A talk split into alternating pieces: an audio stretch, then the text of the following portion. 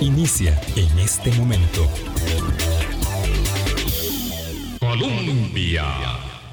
Con un país en sintonía, son en punto las 8 de la mañana. ¿Qué tal? ¿Cómo están? Muy buenos días, bienvenidas, bienvenidos a nuestra ventana de opinión.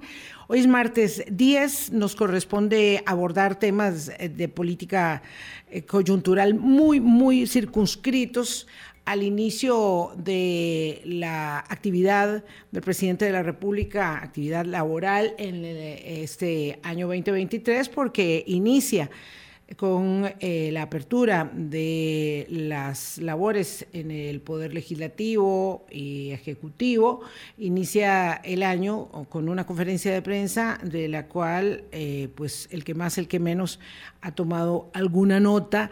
En general la gente ha estado interesada en el tema, pareciera, eh, pero nos obliga a ello a, poner el dedo en el reloj respecto de la vinculación de eh, o la supuesta vinculación que se ha este, mm, establecido entre el gobierno de la República y una estructura paralela de comunicación, em, el desmarque que de ello hace el mandatario y por supuesto el aval que le confiere, que le ratifica el inmenso apoyo eh, y respaldo que el mandatario ratifica a la gestión de la ministra de Salud, Jocelyn Chacón, que se queda en el cargo luego de horas eh, de rumores que corrieron durante el fin de semana respecto de cuál sería su futuro, porque así estaba planteado en la conferencia de prensa. Hoy me acompaña mi colega Boris Ramírez, con quien estamos abordando este tema. Tiene mucha experiencia en comunicación institucional, eh, por supuesto en la academia, eh, y nos complace mucho, por supuesto, saludar a la presidenta del Colegio de Periodistas, Yanansi Noguera, además directora de un programa eh, de periodismo colaborativo, punto y aparte, que es muy reconocido muy consolidado ya como una em, herramienta de apoyo a la formación universitaria de los periodistas en nuestro país. Muy buenos días, eh, doña Yanansi, gusto saludarla. Gracias, feliz año nuevo. Hola, igualmente feliz año, Boris, Vilma, muchísimas gracias. Pues nada, para hablar de estos temas tan relevantes que a veces creemos que son de los periodistas o de las periodistas, pero no, son temas de la ciudadanía en general y de los costarricenses, porque esto tiene repercusiones que van mucho, mucho más allá de una ofensa que pueda sentir una persona. Boris, ¿qué tal? Buenos días. Eh, esto es muy interesante lo que plantea eh. Eh, usualmente nosotros no debemos estar en el foco eh, de la discusión en primera plana con luces, cámaras este, viendo hacia nosotros, pero hay temas del periodismo que evidentemente están vinculados a las libertades constitucionales que eh, son para todas y para todos. Así es, Vilma. Buenos días a la audiencia de, Radio Colombia. Yanansi, un gusto saludarla, felicitarla por su reciente nombramiento y ejercicio como presidenta del Colegio de Periodistas. Y bien apunta Yanansi, ¿verdad? En el sentido de que no son los temas, y como lo, lo ratifica Vilma, no son los periodistas, es el derecho humano a la libertad de expresión, la, el derecho a la libertad de prensa y el acceso a la información. Lo que ayer sucedió fue un acto bochornoso contra estos derechos constitucionales que tiene toda la ciudadanía. Este, ataques directos a tres colegas periodistas, a Carlos Mora de CR Hoy, a Alessandro Lerici de ameliarueda.com y al colega Bernie Vázquez, que a mí en lo personal me dolió mucho porque quienes conocemos a Bernie desde hace tantos años, la forma en que lo increpó el presidente, cuando Bernie hace una de las preguntas más sensibles, cuando el mandatario Rodrigo Chávez se atreve a decir que hay sicariato político en medios de comunicación y en periodistas y el señor después luego dice, no pongan en palabras suyas cosas que yo no he dicho, no, el señor dijo que habían sicarios políticos y lo dijo varias veces. Pero además este, hay una insinuación que vienen haciendo desde hace tiempo esta dupla delirante que conforman las conferencias de prensa en que participan Rodrigo Chávez y la ministra de Salud Jocelyn Chacón, y es insinuar que las grandes intereses de las empresas farmacéuticas estarían detrás de todo esto ante las decisiones de política pública que está tomando la ministra con respecto de los medicamentos y ellos son insistentes en, en mucho tiempo de venir diciendo que hay una especie de colusión entre las empresas farmacéuticas y sectores de la prensa en atacar a una ministra este, en particular. Y entonces realmente el acto de ayer, que debía haber sido la primera conferencia que da el presidente marcando rutas de trabajo para el año 2023, se convirtió en un acto de ofensa a la libertad de expresión, al ejercicio de la prensa y el peor ataque que hacen ellos es el del acceso a la información. Ellos limitan el acceso a la información de los periodistas y por ende de la ciudadanía. Sí, yo, yo creo que para que mm, todos tengamos el contexto adecuado, porque lo que plantea Boris es muy complejo, eh, abre el abanico respecto de muchas eh, de las vertientes que uno puede extraer de una actividad como la de ayer, que hay que decir que es un formato y tal vez por ahí podemos empezar, ya Nancy, que es un formato de, de conferencia de prensa sui generis que se abre eh, a la prensa en una sede que no es la sede del Ejecutivo, sino el auditorio del, recordemos que Instituto Nacional de Seguros. Recordemos que la sede del despacho presidencial está en el INSS, mientras hay un proceso de remodelación aquí en Zapote. Claro, entonces la sede es allá en el Instituto Nacional de Seguros. Em, se establece un formato en el que, según entiendo, hay que inscribirse primero, hay, que, hay que solicitar la inscripción para participar. Em, y hay una cantidad enorme, obviamente, ahí de personas que están eh, vinculadas a actividades comunicativas, unas como periodistas, otras como generadores de contenido, ¿verdad? No necesariamente tienen que ser periodistas y de eso no hay ningún problema porque es eh, abierto y a ello corresponde el derecho de participar, pero hay un formato que yo quisiera que eh, lo, lo, explicara bien, eh, muy particular en el sentido primero, que no se observa habitualmente que sea el presidente de la República el que conduce las conferencias de prensa, el que da la palabra, el que dice quién pregunta, el que además señala si la ministra debe responder o no debe responder a las preguntas y en el que además, como hecho notorio ayer, se le toman fotografías eh, a cada uno de los periodistas que va a hacer uso de la palabra. Eh, se degrada a los presentes, pero también a los que no fueron, ¿verdad? Este, ¿qué, ¿De qué va esta idea de abrir eh, bajo em, el, el, argumento de la transparencia y la rendición de cuentas el, al escrutinio una modalidad de conferencia de prensa tan particular?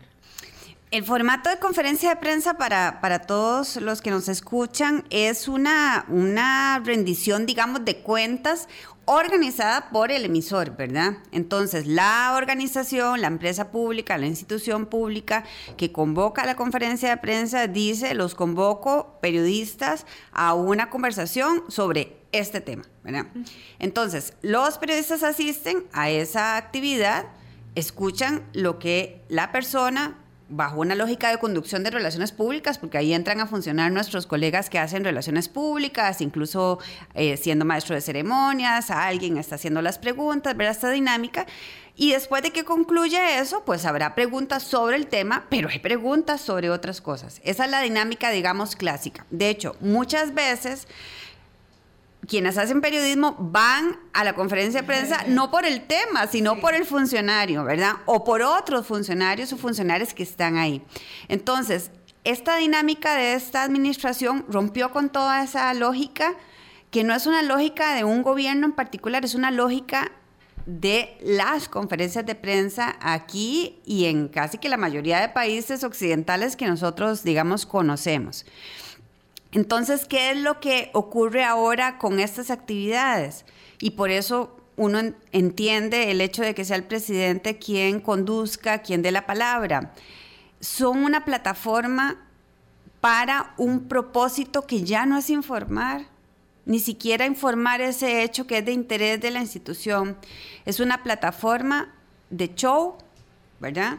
Donde el presidente es quien va a lucirse y donde el presidente se luce bajo una lógica del populismo, ¿verdad? Donde se emiten palabras fuertes, donde se construyen falacias y sobre esta lógica el objetivo es que quede una impresión digamos, definida en quienes escuchan y por supuesto además hay todo un impacto de censura ¿verdad? Muy fuerte hacia las personas que están ahí y hacia otros que no están ahí, ¿verdad? Entonces es una cosa que ya pasó incluso de show a convertirse en un espacio para amedrentar, ¿verdad? Para, para castigar o para premiar, porque también en otros momentos ha habido espacios para premiar a los que están, digamos, alineados con la visión que ellos plantean.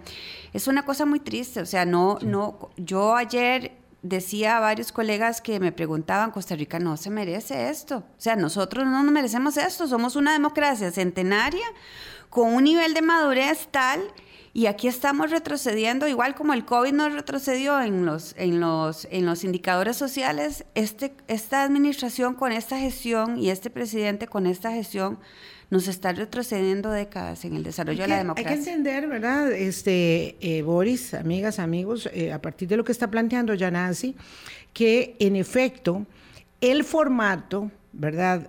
El estilo también está conduciendo a una mm, circunstancia, ¿verdad? A una ambientación que va generando, si no una eh, censura, un mecanismo intimidatorio que produce necesariamente una reacción de autocensura, ¿verdad? Bueno, si bien la autocontención es un principio básico del ejercicio eh, de las libertades que nos son dadas como periodistas, como comunicadores, la autocontención es determinante, pero la autocensura eh, el retraimiento, la manera, eh, algunas personas dicen, es que se nota que no están preparados porque están muy asustados. No, están asustados y no, entonces se traban a la hora de preguntar. Cuando se animan a preguntar, son expuestos, son exhibidos de alguna manera u otra y entonces, y además por el propio mandatario, ¿verdad? Entonces hay una desnaturalización del trabajo periodístico eh, cuando las condiciones de previo son tales que además también hay personas que van ahí a preguntar de consumo, de previo, en acuerdo, ¿verdad? Tácito o explícito, con, eh, digamos, el aparato oficial, claro, como para preguntarle a la ministra de Salud si considera oportuno este, acudir al colegio de periodistas. La ministra de Salud para que, este, no sé, investigue o refiera el hecho y lo hace alguien que es parte del aparato de comunicación. además ellos han señalado, o algunos, algunas personas han señalado, que ese es el primer gobierno que hace conferencias de prensa, lo cual es una mentira, eso no es cierto. Pero además, cuando Vilma habla de la contención que tenemos nosotros en el ejercicio profesional, es la contención personal. Pero aquí hay una contención estructural ellos organizaron la conferencia y dijeron, cada medio tiene derecho a hacer una pregunta. Eso es absolutamente inadmisible. ¿verdad? En funcionarios públicos, como bien explicaba ya Nancy, una conferencia de prensa es uno de los mecanismos de muchos otros de rendición de cuentas. Y entonces una rendición de cuentas no puede ser limitada. Y entonces, desde el momento en que ellos este, determinan que un periodista puede hacer solo una pregunta y después hay una supuesta reunión con directores de medios para llegar al acuerdo de que entonces hay derecho a una repregunta. Entonces ya vos estás manipulando y censurando, ahí hay una censura compañeros que no podían terminar ni siquiera de formular su propia pregunta porque eran interrumpidos en el momento en que la estaban eh, intentando eh, argumentar, generan entonces una, una eh, es lo que digo, una desnaturalización del, mecanismo. del mecanismo, por supuesto, porque yo voy a convocar a mi reunión bajo mis condiciones y yo digo, ¿cómo se hace? Y claro, por supuesto que este, hay atribuciones que tiene el organizador, ¿verdad? Como emisor del mensaje, que quiere dejar clara, que quiere dejar claro sus mensajes, pero esta, toda esta contextualización que estamos haciendo, y luego vamos a hablar del fondo del tema, para ver cuánto del fondo se abordó y de qué manera, habían dos asuntos planteados en la para la conferencia por la invitación que se emitió desde el viernes. Uno era el futuro de la ministra de Salud y el otro era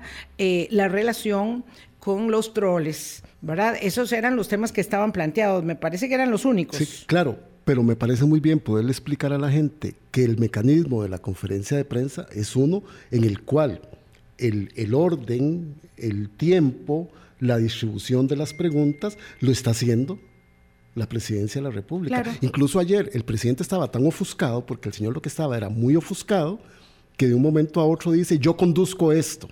y yo soy el que doy las preguntas. Y yo digo, ¿quiénes van a hablar? Sí, sí, sí. Entonces, él mismo brincándose la estructura propia que tiene la conferencia organizada y su propia investidura, ¿verdad? Reducida eh, a, esas, a esas tareas. Vamos a ver, el mandatario inicia la conferencia de prensa diciendo, y esto esto es cierto, lo que, lo que dice ya Nancy es, es un, poco, un poco deprimente, diciendo que ha convocado esta conferencia de prensa que debería ser para morirnos de la risa. Así empieza. Esa es, esa es la primera, el primer saludo de Año Nuevo del presidente, que va a convocar una conferencia de prensa para morirnos de la risa. Eh, yo es decir, no, no encuentro el, el, humor en ello y por supuesto el desempeño de la dinámica de esta actividad oficial eh, no, no genera ¿verdad? Este, ningún motivo de, satisfacción, ni siquiera, sino por el contrario. Esto es un poco el contexto en el que se da la conferencia. Vamos a hacer una pausa para explicar el tema por el fondo. Es que la ministra de Salud en las fiestas de Navidad y Año Nuevo había admitido haber pagado los servicios de un troll para que atacara a periodistas de CRO y particularmente, eh, ¿verdad? Este, y hay pruebas de ello.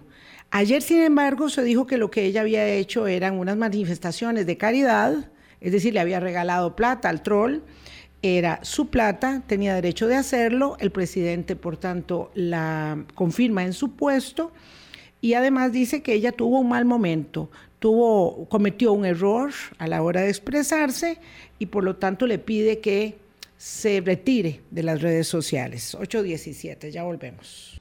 Hablando claro. Colombia. Con un país en sintonía, 8.18 minutos de la mañana, Boris Ramírez, Yanansi Noguera, periodista experimentado en la mm, comunicación eh, institucional, y Yanansi como presidenta del Colegio Periodista, ambos con muchísima experiencia, nos acompañan esta mañana. Ah,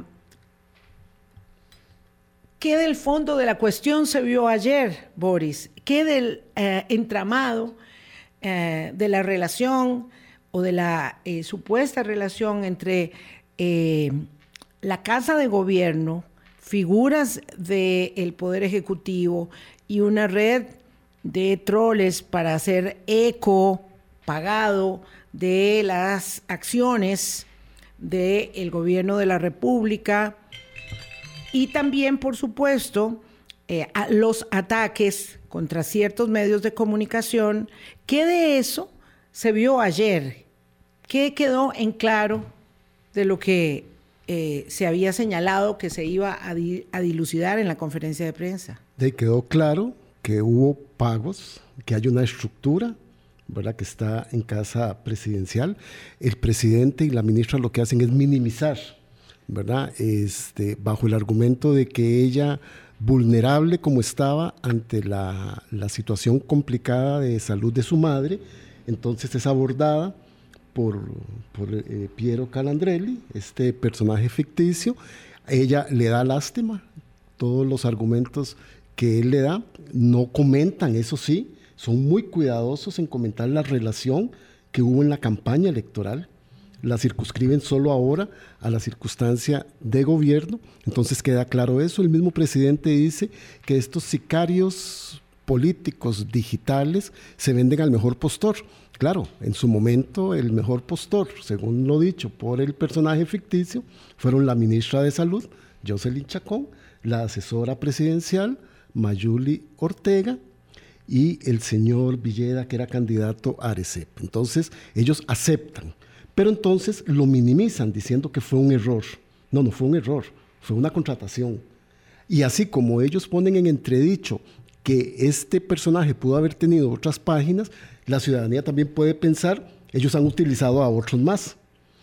Él descalifica, él es un experto en descalificar a las personas. El presidente de la República es un experto en descalificar a las personas y a las circunstancias que le son adversas en su manejo político.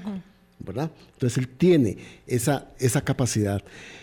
Y queda claro que entonces hubo eso, queda claro que ellos no quieren seguir hablando de ese tema, pero también queda claro este, que la ministra de Salud continuará en su puesto porque él, en la, en, el, en la forma en que él se vende como un hombre fuerte, entonces él dice, a mí ningún medio de comunicación me va a venir a quitar ministros o ministras, ¿verdad? Entonces, él la ratifica en el puesto, ella queda como una ministra cuestionada, regañada, porque él también descalifica a sus propios, y ayer le dijo, usted se sale de las redes sociales, ¿verdad? Y entonces, ¿por qué? Porque ese fue el origen del, del problema y de la crisis que tenían.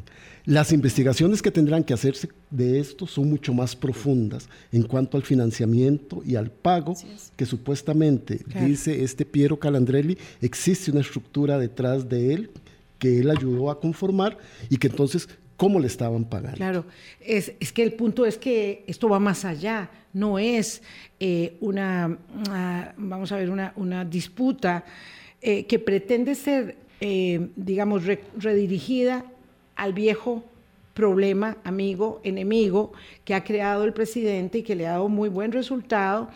La conferencia de prensa no solamente inicia como una invitación a reírnos un rato, sino que además se, este, pone como telón de fondo una supuesta eh, encuesta de popularidad muy alta del presidente de la República, donde dice que a la gente este tema no le importa, le parece eh, eh, sin importancia, y entonces pone a ciertos medios de comunicación, que ya se sabe muy bien que son CRO y La Nación y Canal 7, como los responsables de esto que ha sucedido en, en, las últimas semanas. Son tres semanas en que este tema ha estado en la palestra. Y ahí entonces se limita la discusión. A los medios de comunicación, ya nazi y quiero que hables un poco de eso. Y también a el Partido Frente Amplio, a algunos diputados del Partido de Liberación Nacional. Es decir, esa es la oposición descalificada.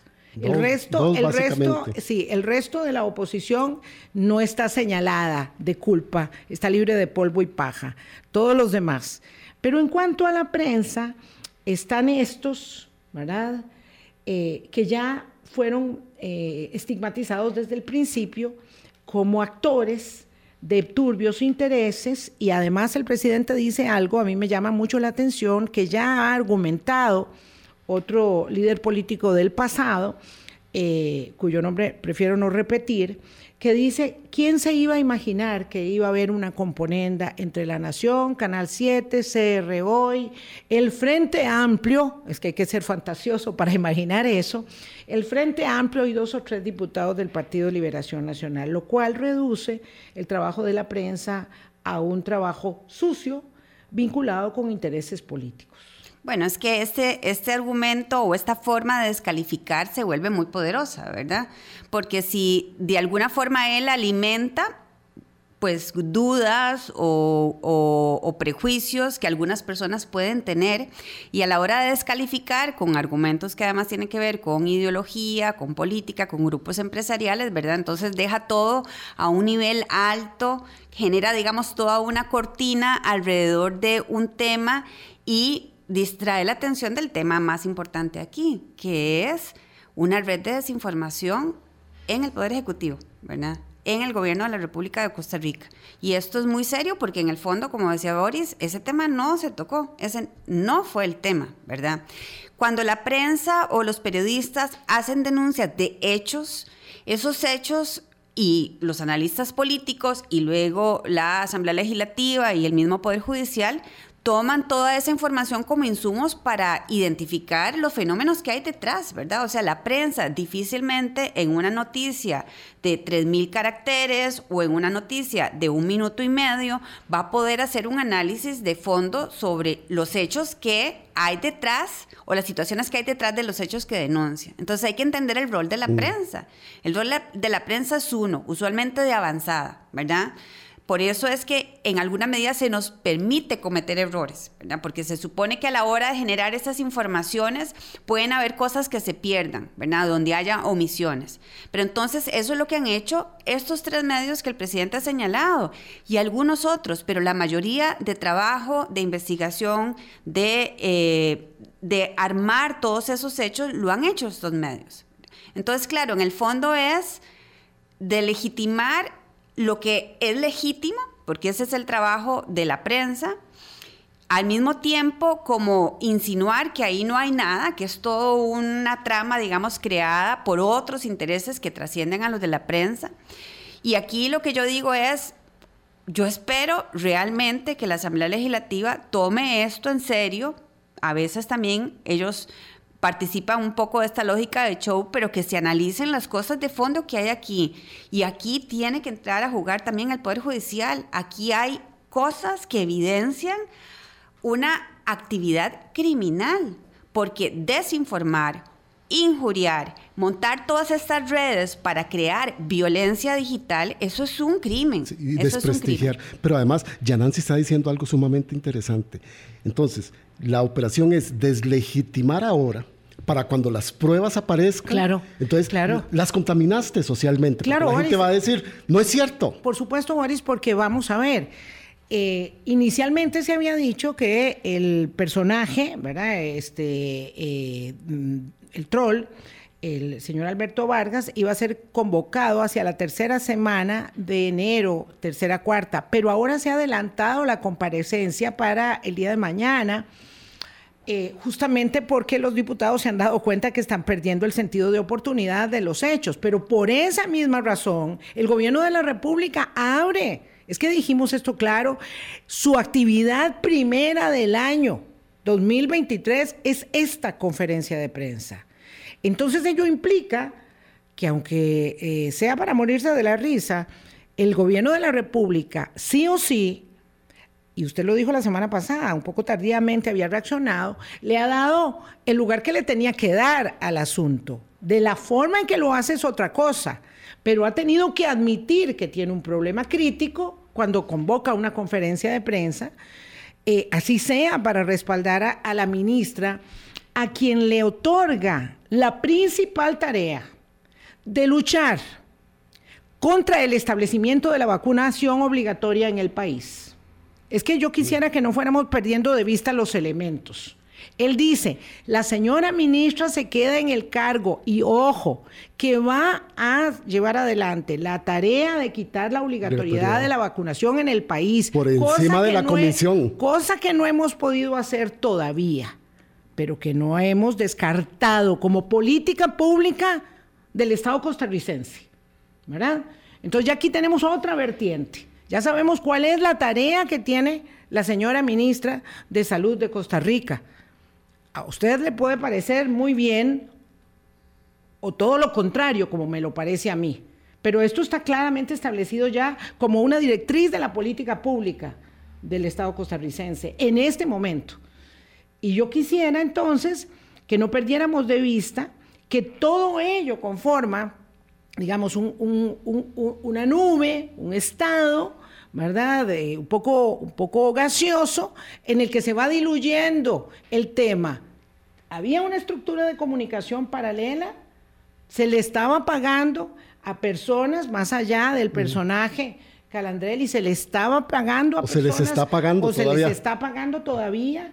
Las promesas de pago que se hicieron y que se han hecho de las que hablamos también la semana pasada no solamente para personas o personajes en redes sociales sino también incluso alimentando la esperanza de personas que tienen muy muy pocos recursos en pequeños emprendimientos y medios independientes verdad que algún día vamos a tener que poder determinar cómo es que se supone que hay uno de ellos que va a distribuir la plata entre todos los demás, y esto va a ser motivo de un enorme problema sin duda alguna, pero todo ello habla de las estructuras subterráneas de comunicación que están operando en las democracias porque no, no, no, estamos descubriendo el agua tibia. Para delinquir, como muy bien lo dice, porque pueden haber estructuras para difundir información.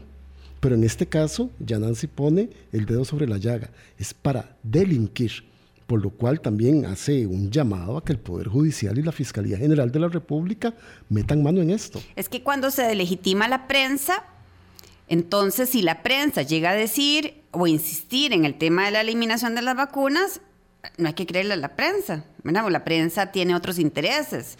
La prensa este, eh, eh, miente, la prensa tiene, este, eh, quiere legitimar al gobierno, ¿verdad? Entonces también hay como esta dinámica, la, la, la, conversa uno con colegas de otros países y todos le dicen que así empieza, ¿verdad?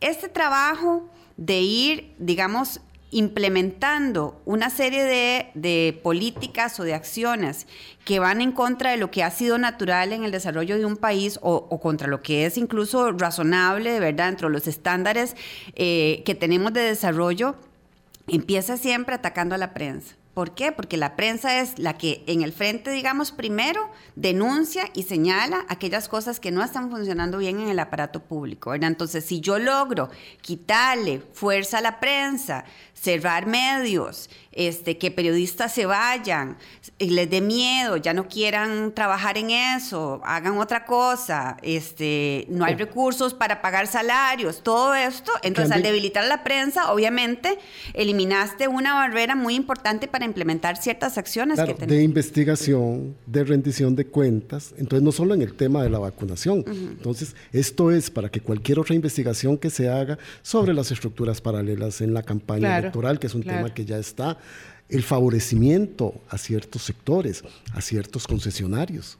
Entonces, lo que está haciendo es debilitando al actor social que por naturaleza en la democracia tiene la capacidad de investigar, de rastrear, de denunciar y también, a la y también a la oposición política, porque cuando uno no puede reconocer el papel que desempeña en el entramado de la eh, institucionalidad democrática eh, el opositor político, ¿verdad? Que es un rival, no es un enemigo de la guerra, es un rival, es un opositor a tus ideas, a tu planteamiento, a tu ejercicio de política pública, de diseño de política pública, ¿verdad? Y en este caso, pues es muy fácil, él está eh, prácticamente, decíamos, concentrado en el Partido Frente Amplio y en unos cuantos, dice, diputados de Liberación Nacional, con lo cual el presidente trata de guardar, digamos, su espacio de articulación de esfuerzos con la mayoría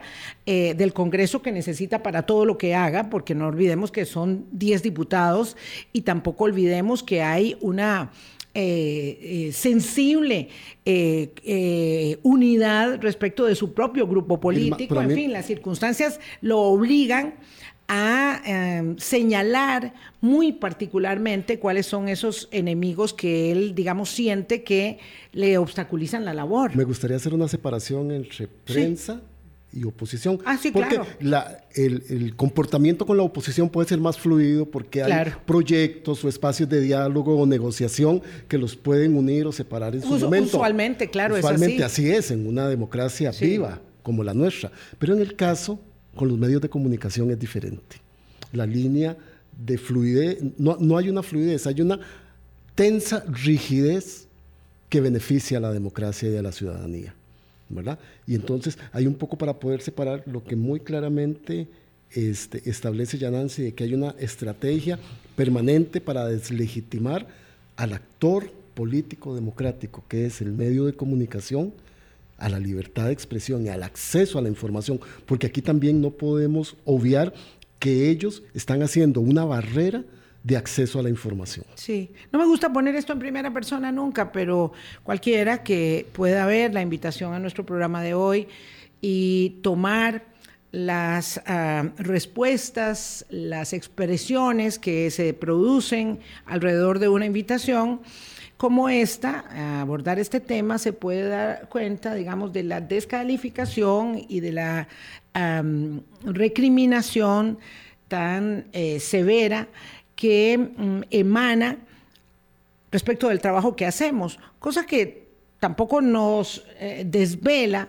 pero que sí revela claramente cuál es el nivel, digamos, de eh, vamos a ver, no se trata de un seguidor político, se trata casi de un, de un fan, ¿verdad?, que idealiza la tarea del líder político al que responde su, su, vinculación para generar entonces unas adhesiones muy, yo diría que casi ciegas respecto de lo que la política eh, le puede ofrecer como promesa de mejoría en su calidad de vida. Me refiero, y además a esto, esto lo digo, y es válido para otros entornos políticos, no solamente para el nuestro. Eh, y estas cosas empiezan así. Eh, el proceso de degradación de la situación de Brasil empezó hará una década atrás.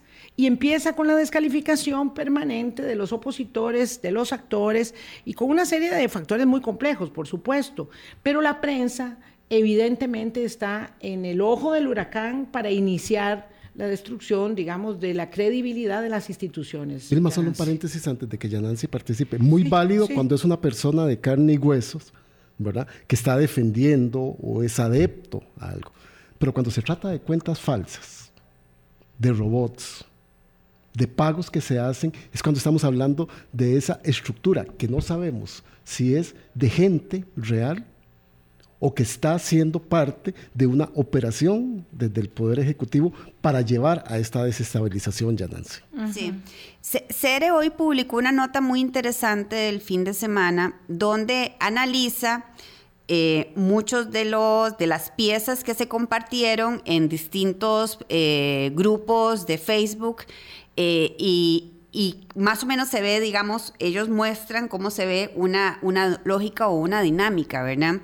Yo creo que ese es un trabajo muy interesante para seguir haciendo por parte de la prensa, que, que, yo creo que el rol que corresponde, y lo dijo Vilma ahora, es hacerlo mejor todavía, ¿verdad? O sea, lo han hecho bien, lo tienen que hacer mejor y se tiene que seguir denunciando con firmeza todo esto que está ocurriendo y cómo opera todo este sistema, eh, porque se crean como nubes, ¿verdad? Y hay todavía mucha gente que entra y ve esto y ve estos comentarios y cree que los perfiles, aunque incluso tengan nombre ruso, ¿verdad? realmente existen y se creen que todos esos comentarios son las opiniones de la gente, ¿verdad? Entonces hay todo un sistema de manipulación de información como hubo en el siglo pasado, ¿verdad? O sea, aquí, de nuevo, simplemente que las plataformas son diferentes. Y esto que mencionaba Vilma de Brasil y esto que podemos hablar de Argentina, ¿verdad? O sea, que podemos hablar de México, es que podemos hablar de muchos países cercanos a nosotros, pero también del sudeste asiático, por ejemplo, ¿verdad? Son, son mecanismos, son como recetas, ¿verdad? Se va siguiendo como un patrón, un patrón. Y si realmente no hay una fuerza de aprendizaje en Costa Rica de lo que ha ocurrido y cómo debemos enfrentarlo, pues muy triste, ¿verdad? Que es lo que yo siento, sentí ayer y siento hoy, muy triste lo que nos va a pasar.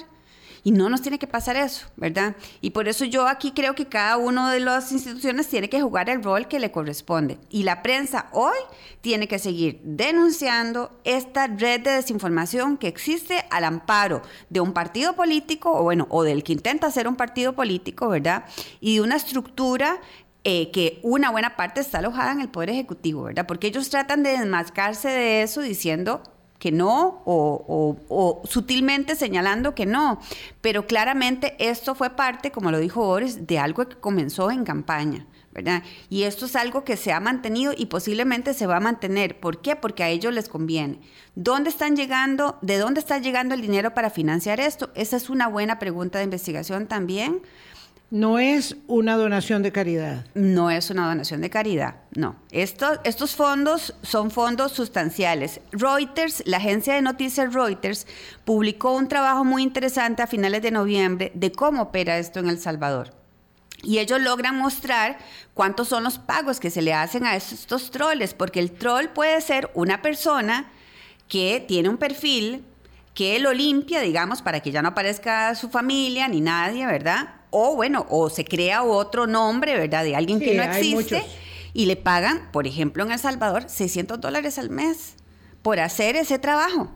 Entonces, hay un montón de gente paga. En El Salvador eso es más que un salario mínimo. Exacto. Y, trabaja, no sé, tal vez una hora al día. Mucha y además se lo dicen lo que tiene que poner. O sea, lo único que tiene que hacer es, ponerlo. Y colocarlo en muchas, en muchas partes, ¿verdad? Que fue un poco lo que Cereo hizo con este trabajo, que son cosas que se deberían seguir haciendo.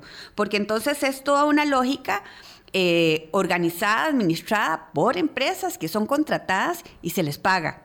¿De dónde viene ese dinero? O sea, aquí hay mucho trabajo de investigación de parte de la prensa que todavía falta y mucho trabajo, por supuesto, que también de los otros poderes de la República. Permítame, ya Nancy, Boris, voy a hacer una última pausa y volvemos. ¿Cómo es que se encausa el trabajo de la prensa? Porque para nosotros siempre ha sido muy importante ser independientes unos de otros. Y por supuesto, eh, por mucho que se le diga a usted lo contrario, lo cierto es que los medios siempre queremos ir cada uno por nuestro lado. Eso es parte de la independencia, de la prerrogativa, de la iniciativa de investigación y de denuncia fundamentada eh, y de pronto dicen, bueno, pero no deberíamos ponernos, hablarnos entre nosotros para saber cómo defendernos de esta circunstancia. ¿Qué papel debe cumplir? Justamente el Colegio de Periodistas ahora bajo una nueva égida porque es muy interesante. Eh, varios miembros de la Junta Directiva del Colegio Periodista anterior ahora son parte del equipo ahí eh, presente en la, en la eh, comunicación de, de gobierno. Esto mm, no deja de ser muy llamativo, pero bueno, lo importante es lo que vamos a hacer ahora a partir de las circunstancias que nos son, digamos, desafiantemente señaladas por el ejercicio gubernamental actual. Ya venimos. Hablando claro.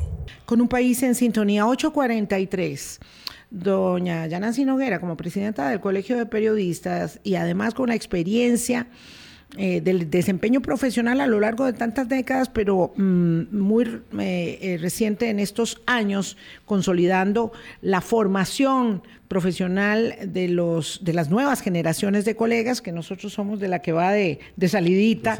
Este, Boris, decía que debemos continuar en la tarea de denuncia, ¿verdad? Que es la tarea básica darle seguimiento al ejercicio del poder y denunciar eh, sus excesos, sus incorrecciones. Eh, esto está muy bien. Ahora se plantea un poco qué debemos hacer, mm, digamos, estando bajo ataque, porque esto lo hemos visto en otros países. Usted señalaba el caso muy puntual de El Salvador.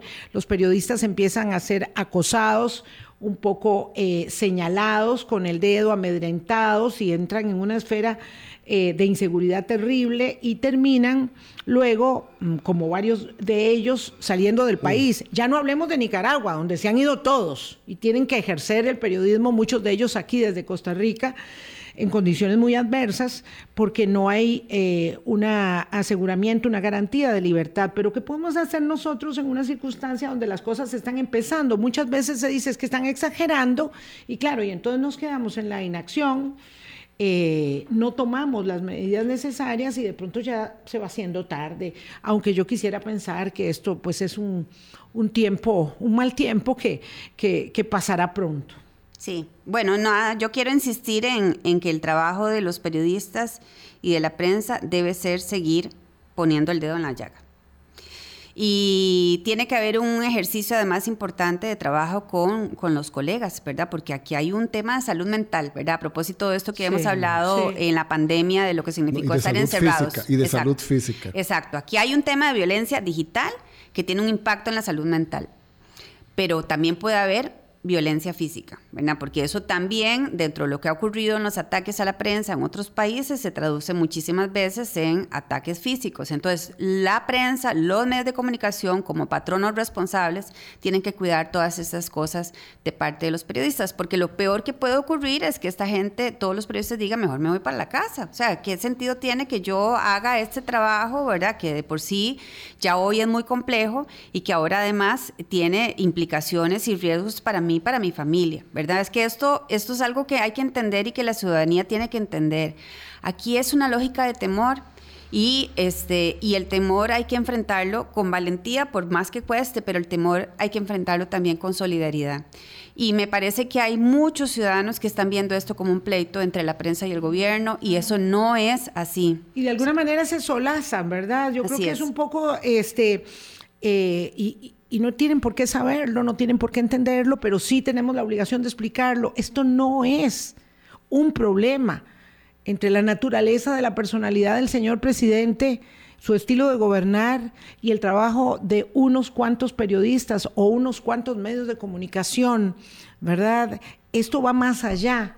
Porque además es, es un aviso que se le está dando a otros sectores, ¿verdad? Se les está diciendo, si adversan, esta es la fórmula que tenemos nosotros, descalificar, deslegitimar, y entonces, otros sectores organizados de la sociedad civil también están viendo esto. Pero eso podría explicar el silencio, ya Nancy, que hay respecto de este asunto, porque en general, este, uno podría señalar no sé si en ello va el fin de año, las fiestas, la semana pasada que todavía mucha gente de vacaciones se encontraba, pero hay un gran silencio respecto de lo que está ocurriendo. Eh, qué pasa con los sindicatos, qué pasa con las cámaras empresariales, qué pasa con los sectores académicos, dónde está la veeduría de la, de la investigación, de la eh, extensión que le corresponde a la academia en el país, ¿por qué nadie está hablando de esto? Y entonces sí, pareciera encriptarse en un problema entre el estilo del presidente y el estilo de la prensa. Sin dejar de lado que ayer el presidente también le advirtió a las empresas periodísticas, viene un proceso con ustedes. Sí, otra vez. Ayer otra vez volví a amenazar con el tema de las frecuencias. las frecuencias, claro, que es muy importante entender que al 2024 se da el vencimiento de las frecuencias del espectro radioeléctrico y que hay medios de comunicación y lo he dicho varias veces y siempre quiero exonerar a los representantes de, esta emisora, que hay medios de comunicación que expresamente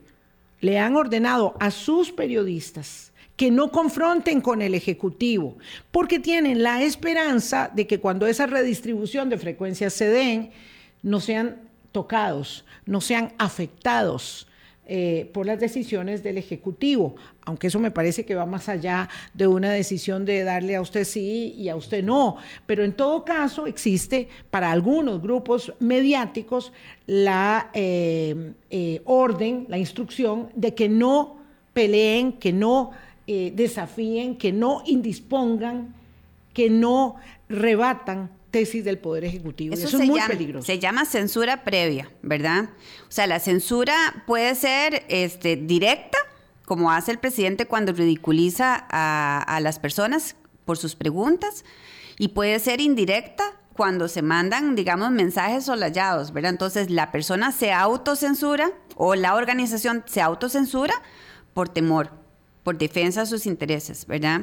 Y yo creo que en este momento tenemos ciudadanos autocensurados y no se vale, no se vale, señora, señor, estudiante, funcionario de una empresa, de una ONG, esto tenemos que verlo con la seriedad del caso. Y sí, yo también quiero creer que estamos todavía un poquito como con, con, con las fiestas, digamos, encima y que la lluvia de ayer también además del chaparrón que hubo en, el INS, digamos, este, nos tiene un poquito mareados, pero yo espero que realmente el costarricense que siempre ha demostrado en, las urnas y en otros, en otras, de otras formas, ese costarricense también entienda lo que está ocurriendo aquí. Claro, porque ah, una querida amiga dice que es que el problema fundamental es que siente una gran disposición porque se está intoxicando la conversación, el debate eh, es, cierto eso. Es otro de los objetivos que puede haber en esta estrategia, porque dejar en el circo romano solo al Ejecutivo y a la prensa, dejando por fuera todo el entramado del sector empresarial, del sector social, del sector gremial, sin que tengan una voz, entonces eso lo que hace es debilitar mucho más la situación, porque entonces es, está encapsulado en un solo sector, la prensa. Entonces todos los ataques le quedan solo a él y no hay nadie que la esté defendiendo. Y en el momento en que ocurra, ojalá que no sea así, una desgracia, Entonces, ¿qué vamos a hacer? ¿Qué vamos a hacer? Los periodistas no hemos sido dados mucho a la autocrítica, a la autorrevisión, ¿verdad? Hemos cometido algunos excesos. Y, también tenemos muchos defectos. Sí, nos falta rigor hemos en cometido excesos, claro. Pero no podemos permitir de ayer que el presidente siga diciendo que hay periodistas buenos y hay periodistas malos. Eso no es cierto hay periodistas. Claro, pero ese maniqueísmo de decir que hay, que hay buenos y malos, que es, eh, digamos, una eh, muy clara argumentación para polarizar a la sociedad, ¿verdad? Entonces, el, el, bueno y el malo, claro, y todo el mundo quiere estar del lado de los buenos y todos los demás son los malos, y eso evidentemente hace una visión muy distorsionada del ciudadano democrático que tiene que aceptarse con virtudes y defectos en una sociedad en la que necesitamos conversar, tomar acuerdos, tomar decisiones. ¿Quién dijo que la política pública sanitaria del Estado costarricense tiene que ser desarmar lo que durante décadas, desde la instalación, eh, y desde la consolidación del modelo de seguridad social de este país fue la eh, vacunación obligatoria, universal, gratuita para, la, para la población costarricense. ¿Quién dijo que esa era una política pública que debíamos perseguir? ¿Cómo se decidió eso? ¿Quién lo decidió? En fin, aquí estamos jugando. Qué poderosos intereses. Y, venir a decir aquí que se trata de una, de una eh, este, colusión de intereses entre farmacéuticas, un partido político de izquierda, un periódico en perdón, nosotros somos mucho más inteligentes. Somos más inteligentes que esto. Somos ciudadanos democráticos, tenemos mucho que aprender respecto de lo, de, lo, que la democracia puede y no puede hacer, pero no puede ser posible que nos vean la cara de esta manera. Pero también debemos aprender en este lenguaje simplista que se está utilizando, en estas eh, apreciaciones maniqueas que están proveyendo del, del Poder Ejecutivo, que quizá los periodistas que el presidente menciona como los buenos, son los malos. Para poder entender en esta lógica, pero no podemos quedarnos nosotros en esa lógica de los buenos y los malos. Eso sería hacerle un enorme daño al país, Yanansi. Doña Yanansi, para cerrar. Bueno, nada, yo lo que quisiera pedirles a las personas que nos están escuchando es que sigan creyendo en la prensa, sigan leyendo, sigan teniendo ojos críticos. críticos. Sí, exacto. Sigan teniendo ojos críticos, decidan cuál medio les parece que responde mejor a sus intereses, a su forma de ver la vida. Eso está así. Entre haya eh, a más variedad, mucho mejor, ¿verdad? Eso es importante. Pero no crean que la prensa está aquí en esto por un tema personal, ideológico, empresarial porque no es así. O sea, los seres humanos que hay detrás de los medios de comunicación, que hacen periodismo, los profesionales en periodismo, son personas como usted y, como sus vecinos, ¿verdad? Que están ganándose su salario, haciendo un trabajo honesto desde los principios que aprendieron en la universidad, donde a veces se cometen errores, sí, estos errores muchas veces hay que entenderlos dentro de la dinámica del, ejercicio del periodismo que es inmediato.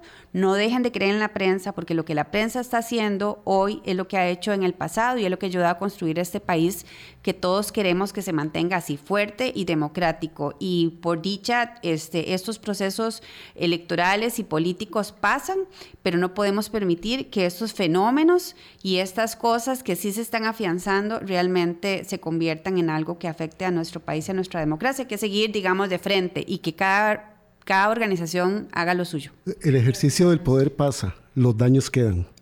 Y lo estamos viendo en muchos otros países. Y lo estamos viviendo nosotros también. Muchas gracias, Yanansi. Muchas gracias, Boris. Gracias a ustedes, amigas, amigos. Uno se queda con un mal sabor de boca. Pero si estamos aquí y estamos haciendo este trabajo es porque estamos convencidos de la responsabilidad que nos compete, que nos corresponde sobre todo cuando la gente joven está sentada en esas conferencias de prensa, porque son colegas jóvenes, eh, yo de verdad que siento una eh, enorme responsabilidad para poder trasladar esta estafeta a gente que, que haga el ejercicio del periodismo como lo hice yo siempre, con independencia, siendo respetada. Yo siempre me he vanagloriado de vivir en un país donde la libertad del ejercicio de la prensa, ha sido un baluarte y un espejo este, para la comunidad internacional. Costa Rica ha sido un baluarte en la comunidad de naciones respecto a la defensa, la promoción eh, y el respeto a las libertades constitucionales y las garantías de acceso a la libertad de información, de defensa de la libertad de expresión y de opinión. Y no puede cambiar esto de la noche a la mañana ni de poco a poco. Hasta mañana. Hablando claro, hablando claro.